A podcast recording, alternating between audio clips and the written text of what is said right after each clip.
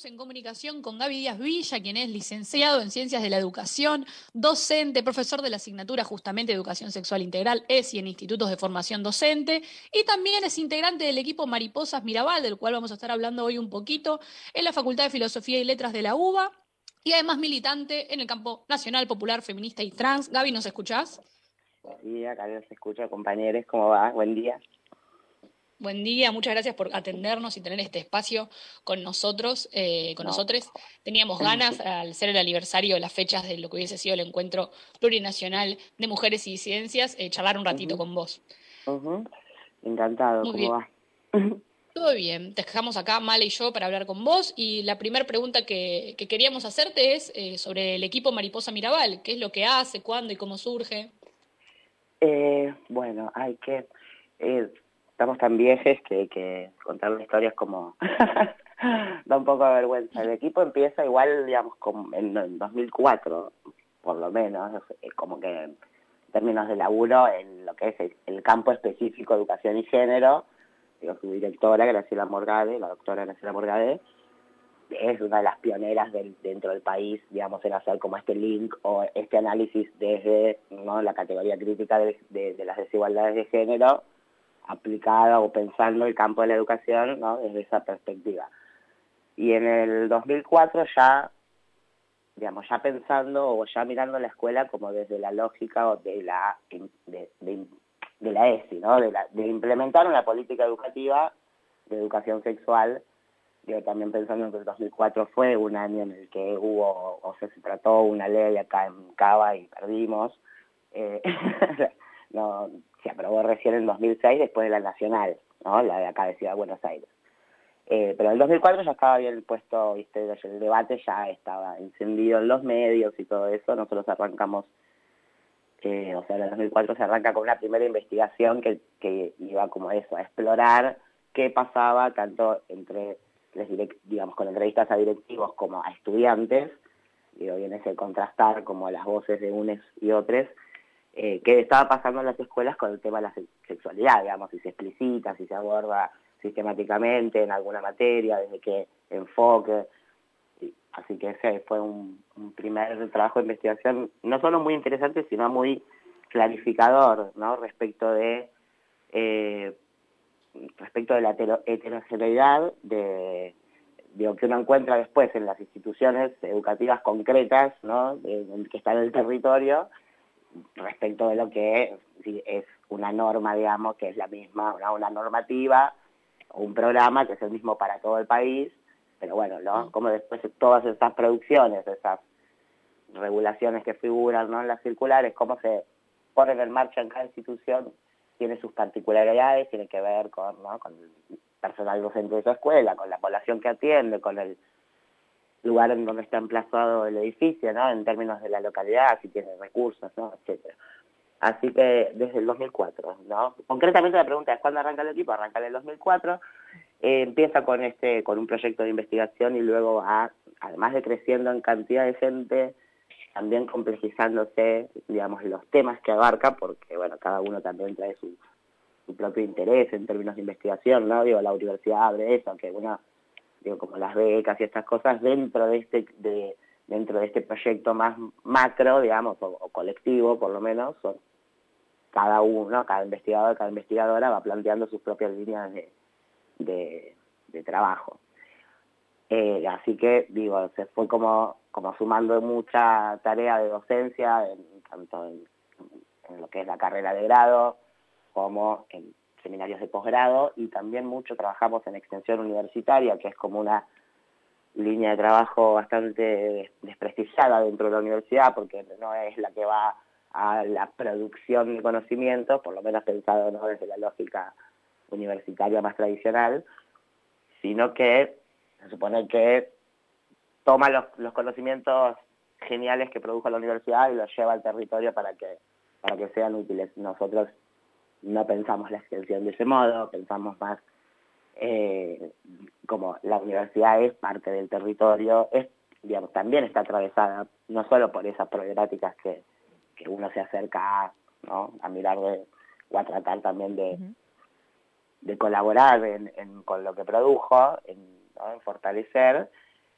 y en, es, ¿no? y en ese amasado, digamos, de las tres líneas de trabajo y, este, decidimos ponerle colectivo, ¿no? Somos un colectivo, colectivo Mariposas Mirabal, para diferenciarnos de la idea de un equipo de investigación eh, cerrado, digamos, en una línea de trabajo o en un tema que es lo más habitual que suceda dentro de las universidades, dentro de las universidades, ¿no? Que, los equipos se conformen más así, como bueno, este tema es, ¿no? De este grupo, de este equipo y profundiza sobre eso, pero la verdad que como colectivo también por eso digo como uno, se siente vale yo también por eso nos quedamos 15 años y seguimos apostando a esto me parece.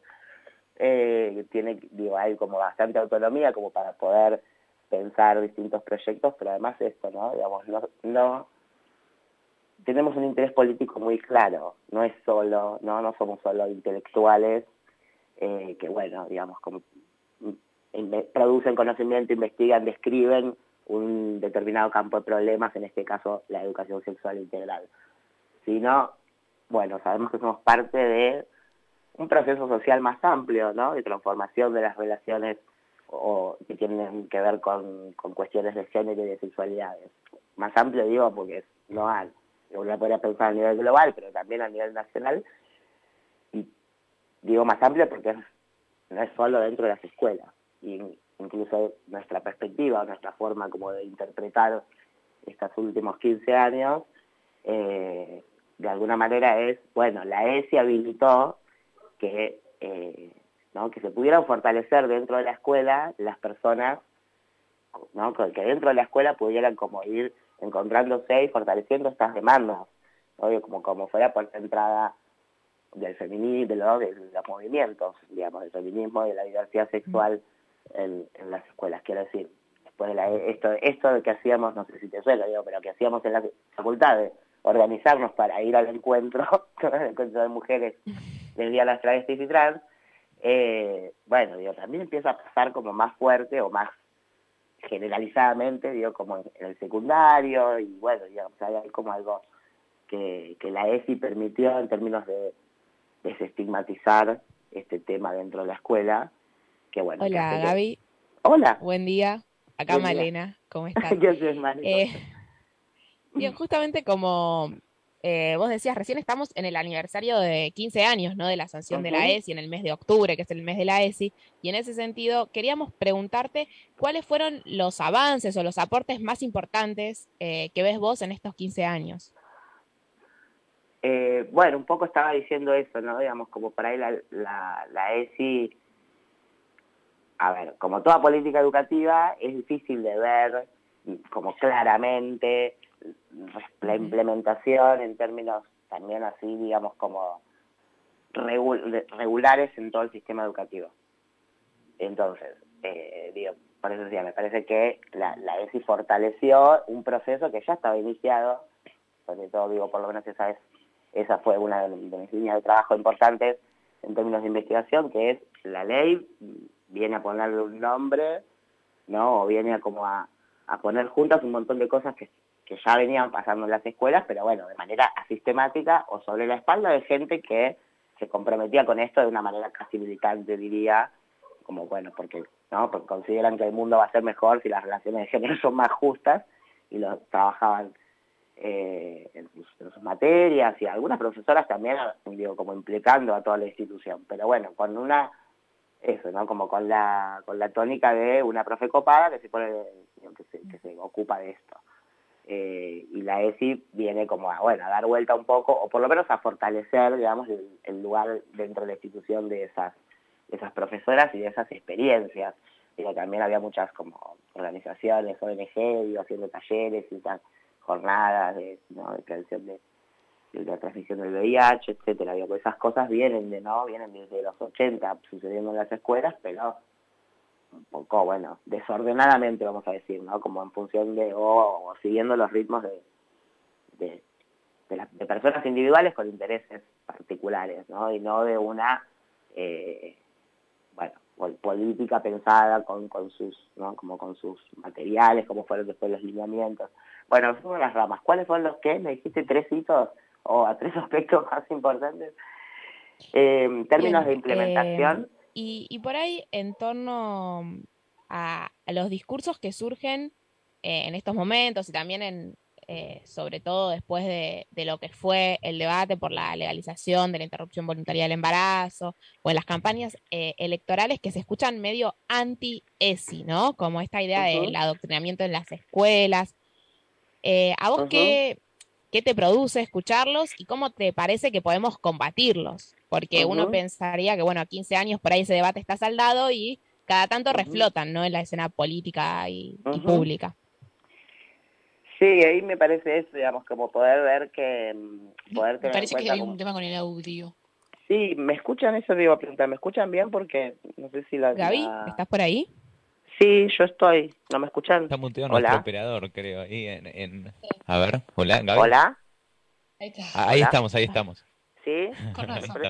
Perdón, me parece es un problema de, de, mi micrófono, ahí lo, lo desconecté y estoy con el teléfono. Eh, disculpen. No, no pasa nada. ¿Se escuchó la pregunta o...? Eh, se escuchó, pero me puse nervioso porque no, no ah. o sea, me da cuenta que no me estaban escuchando, así que si me la repetiste agradezco. no pasa nada. No, estamos eh, preguntándote por, por, estos discursos que resurgen eh, en la escena política y, y, en los medios de comunicación, ¿no? Medio anti-ESI, que uno diría, bueno, a 15 años eh, parecía que el debate estaba saldado, pero bueno, cada tanto y en contextos electorales o, cuando hay así algunas leyes que intentan avanzar un poquito más, vuelven a aparecer. Eh, y bueno, ¿qué te produce escucharlos y cómo eh, te parece que se puede combatir, ¿no? Para volver a legitimar, legitimar la ESI. Ahí hay eso, digamos, en términos de, es un poco lo que os planteas en términos de proceso social, poder entenderlo como las en realidad, va, o sea, el saldo del debate fuerte del 2018 por el aborto, de vuelta la votación que perdimos, no la que ganamos, eh, si bien, o sea, digamos, como fortaleció la idea de que en la escuela hay que enseñar, si bien, digamos, muchos de los discursos eh, eran en contra del aborto y entonces hay que dar ESI, o hay que dar educación sexual porque tampoco hablan de ESI, ¿no? ¿no? La idea de integralidad es justamente lo que discuten, es eh, digo, estos discursos se basan en la idea de, bueno, una biología como, como obligatoria, ¿no? Como destino, como, como una identidad este ya mm, que la gente trae, forjada, innata, que hay que de alguna manera cumplir, ¿no? Básicamente. Eh, para, mm, para nosotros es importante como comprenderlo en términos de eso, una disputa política que además va, va mucho más allá de la pelea por los contenidos de la ESI o, o en general los contenidos de la escuela o lo que sucede dentro de las escuelas, ¿no? Yo quiero decir, es un movimiento neoconservador en un montón de sentidos y junto con la ESI mm, una serie, ¿no? De derechos eh, eh, que se han ampliado que, o, o barreras que se han levantado respecto de la autonomía de las personas sobre su propio cuerpo y sobre sus decisiones, sus proyectos de vida, ¿no? En términos de, de sexualidades quiero decir, matrimonio igualitario, la identidad de género, o sea, son todas conquistas que corren riesgo frente a un movimiento eh, conservador que tiene incidencia política. O sea, ¿no? esto, esto, por eso digo, me parece que esto es lo importante que todos tengamos en cuenta, que no se trata como de un discurso que resurge porque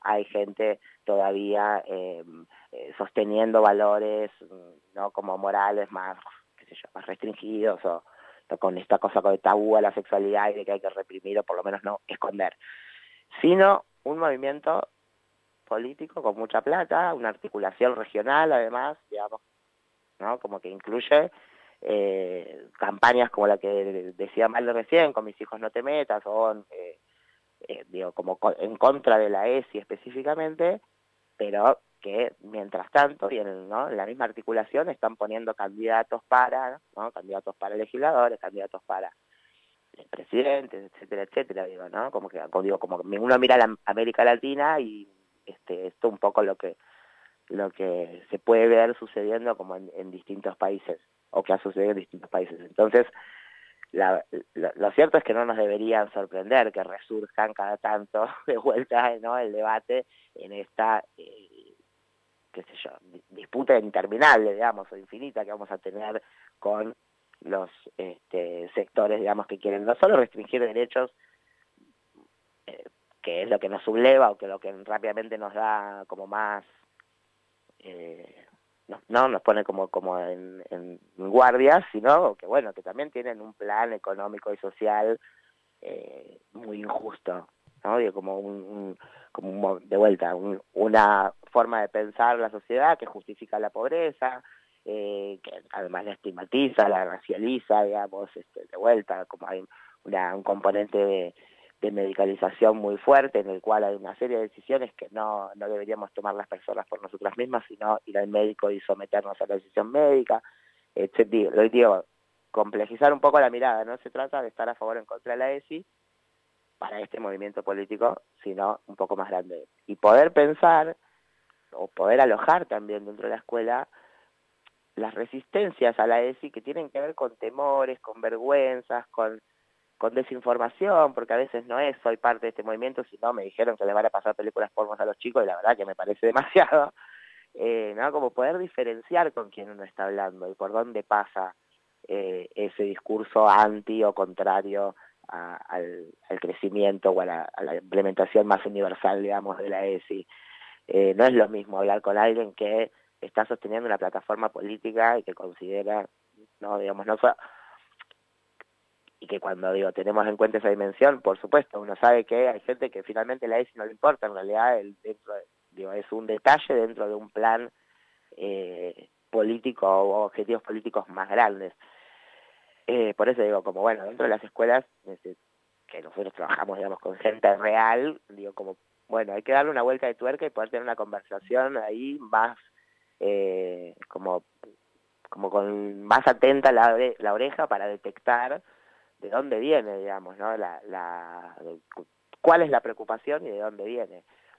¿Por qué lo digo? Porque el temor o lo, también las imágenes que han trascendido de estas de esta discusión o de, de, la tensión alrededor de la ESI en las escuelas y son medio un poco a veces como que te amedrentan si sos docente, ¿no? Digo, un papá enojado gritando en el hall de la escuela, gritando tu nombre, de que sos una no este, degenerada.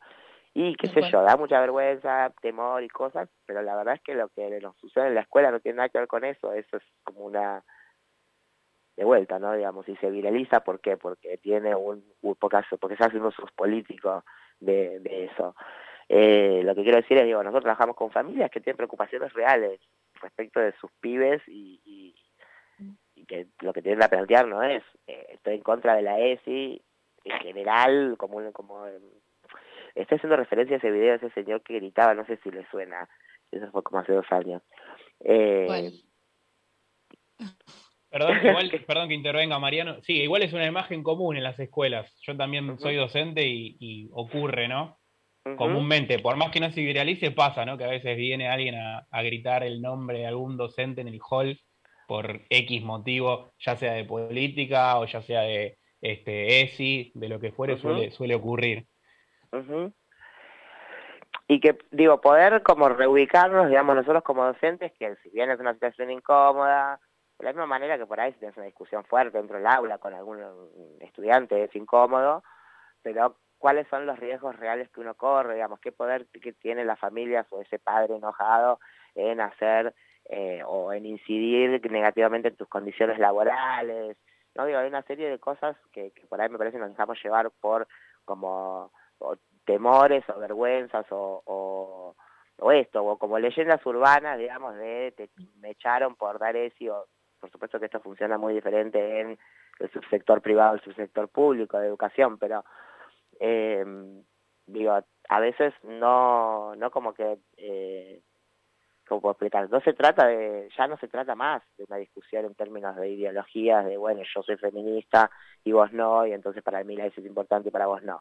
Se trata de una política, ni siquiera diría educativa, una política pública que también es no solo abarca o, le estipula, digamos, algunas acciones concretas para las escuelas, también para otras instituciones eh, que deberían estar en articulación, en una fuerte articulación con las escuelas, digo, de instituciones protectoras de derechos de las niñas eh, y no solo digo como el sistema de salud, estoy pensando en la justicia, estoy pensando en defensorías de menores, estoy pensando en las eh, instituciones como el INADI, digamos, como que bueno, en qué momento les damos intervención, cómo articula la escuela, cuánto puede contar con ellas.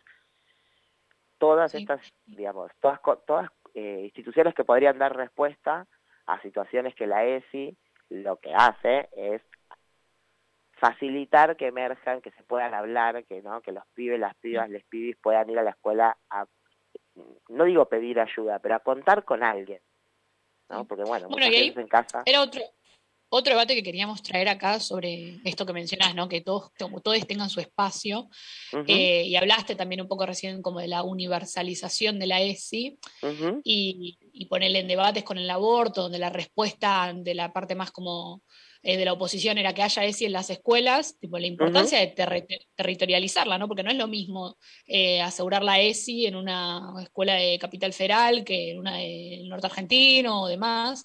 Como cuál es la importancia de que, de que la ESI tenga ¿no? estas eh, variaciones, esta territorialización, de dónde, de, de, qué estamos hablando, qué se dice, porque es fácil decir aseguremos la ESI, pero no, no es tan fácil implementarla de igual manera en todos lados, ¿no?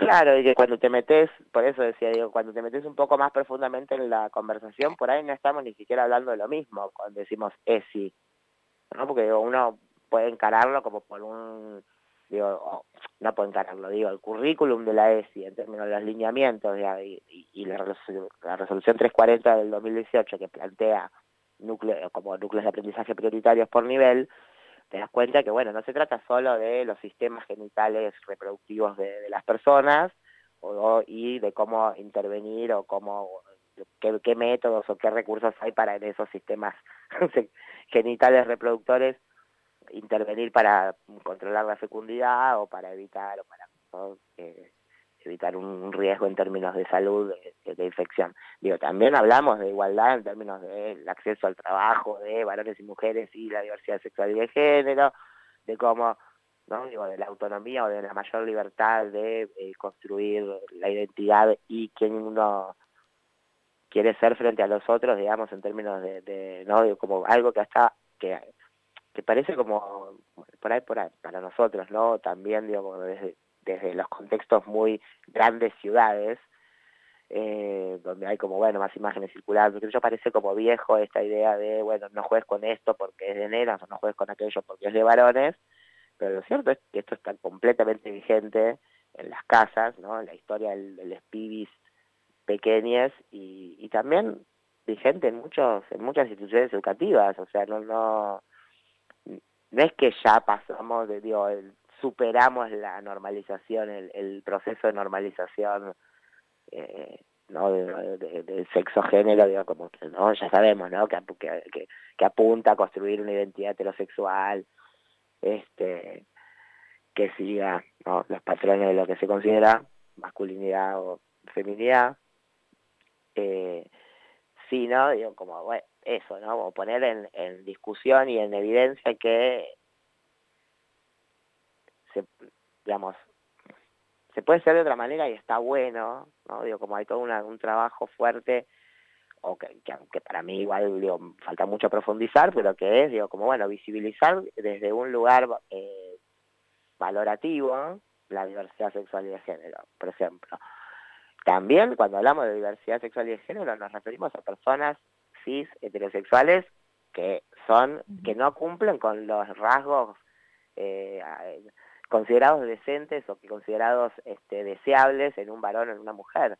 ¿Me explico? Digo, una piba que apuesta completamente a su carrera, que desde el vamos o, nunca pensó en casarse, no tiene como ese proyecto a futuro, todavía hoy recibe muchos comentarios censurantes o eh, estigmatizantes o humillantes sobre su elección, ¿no? O un pibe que decide, qué sé yo, dedicarse a eh, alguna disciplina como la danza o como algún, la música, pero con un instrumento también marcado como femenino, qué sé yo, que te diga un arpa, ¿no? Digo, como hay todavía, no se trata solo, ¿no? De, de, eh, de pensar en las personas travestis trans, en gays y lesbianas, sino también en liberalizar lo que varones y mujeres cis heterosexuales eligen para sus vidas. ¿no? Digo, poder poner en cuestión este voy a decir algo muy antipático. ¿Todavía me están escuchando? Sí, ah. estamos súper atrapados eh.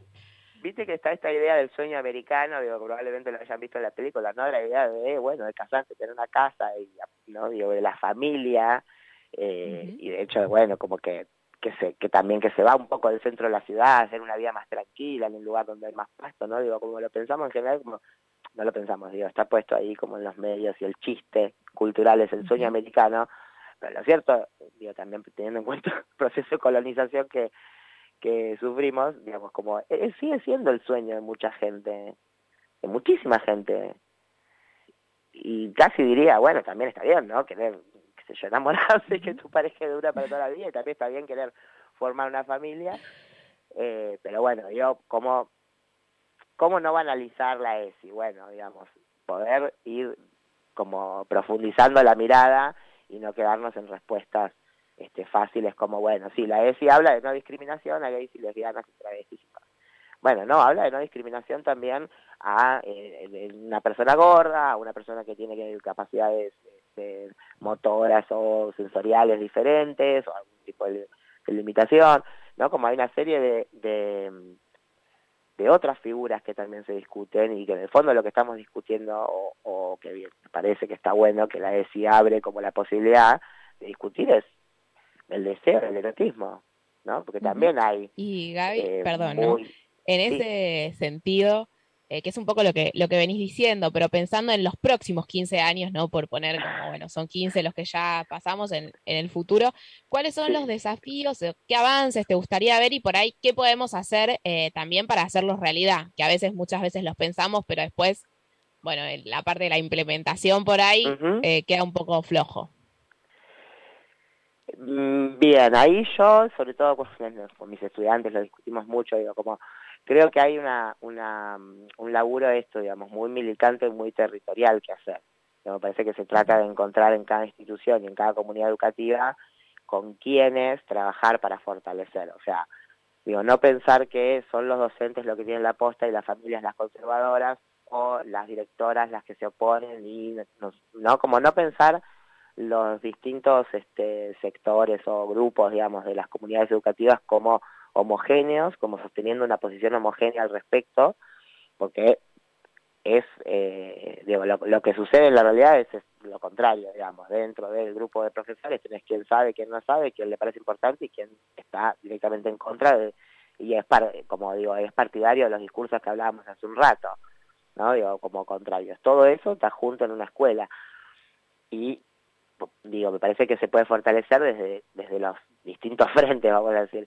Eh, lo que quiero decir es que cada comunidad educativa tiene que construir eh, la legitimidad, digamos, de, estos temas, de la de la transversalización institucional del tema, no solo de la cuestión de la curricular, me explico, o sea, no solo del tema que se enseña, sino de también cómo se transforman hacia adentro de la escuela las relaciones entre eh, desiguales, digamos, entre una jerarquía y la otra, pero y, en términos de género y de sexualidad quiero decir, digo, también sufrimos discriminación o situaciones incómodas los docentes, las docentes de la diversidad sexual y de género, las familias, ¿no? Digo, como esas, digo, poder encontrar como esas líneas que cruzan y armar, por eso me pienso, digo, como me parece que un, un eh, como un piso de apoyo que sea multisectorial, ¿no? Que es esto, digo, como una un grupo que apoye, que donde haya docentes, pero que también haya padres, ¿no? Y no, no pueda caer en excusas eh, o en respuestas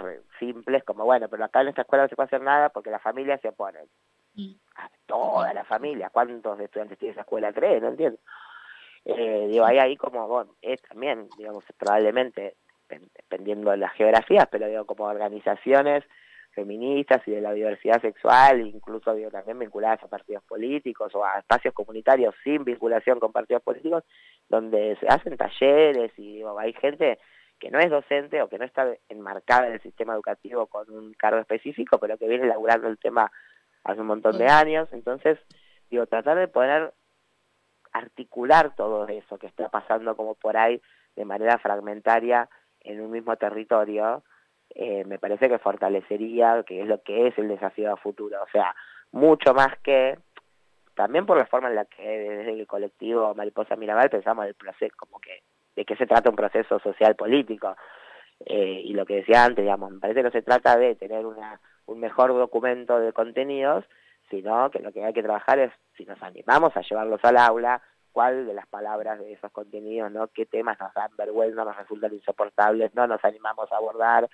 Porque también nos pasa, porque también los docentes somos personas, tenemos limitaciones, vergüenzas, experiencias eh, feas que, ¿no? en nuestra historia, y estos temas, bueno, apuntan o movilizan, eh, ¿no? Una dimensión como bastante profunda de la de, la, las personas, digamos. Entonces, digo, no, me parece que se trata como de eh, poner, digo, como encontrar aliados en, en, un territorio que es que es complejo, ¿no? El territorio educativo es complejo, no es tan, eh, si bien lo pensamos como muy verticalista y tal, lo cierto es que, bueno, digo, como por supuesto las escuelas tienen un equipo directivo, pero los docentes no estamos completamente controlados o, o, siendo mirados todo el tiempo.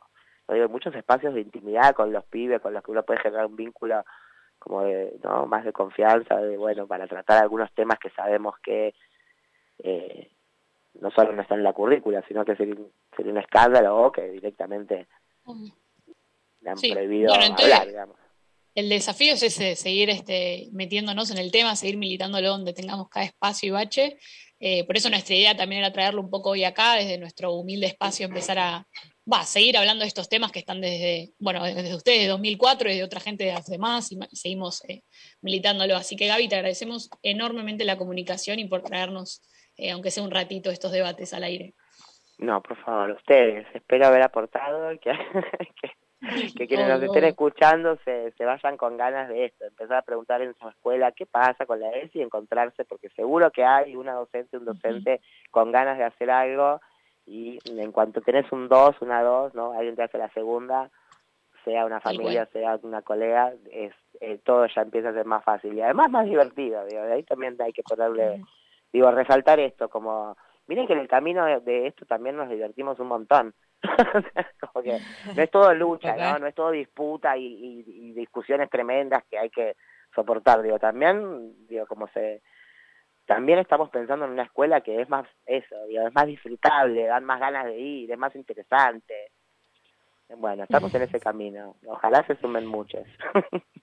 Ojalá, bueno, y, espero que podamos encontrarnos todos eh, en otra oportunidad en, en, esta lucha que, bueno, nos, nos reúne. Gaby, de nuevo, muchísimas gracias por, por, dedicarnos este ratito de sábado. Y bueno, seguimos con un poquito más de sandía y vino que ya se nos termina este programa.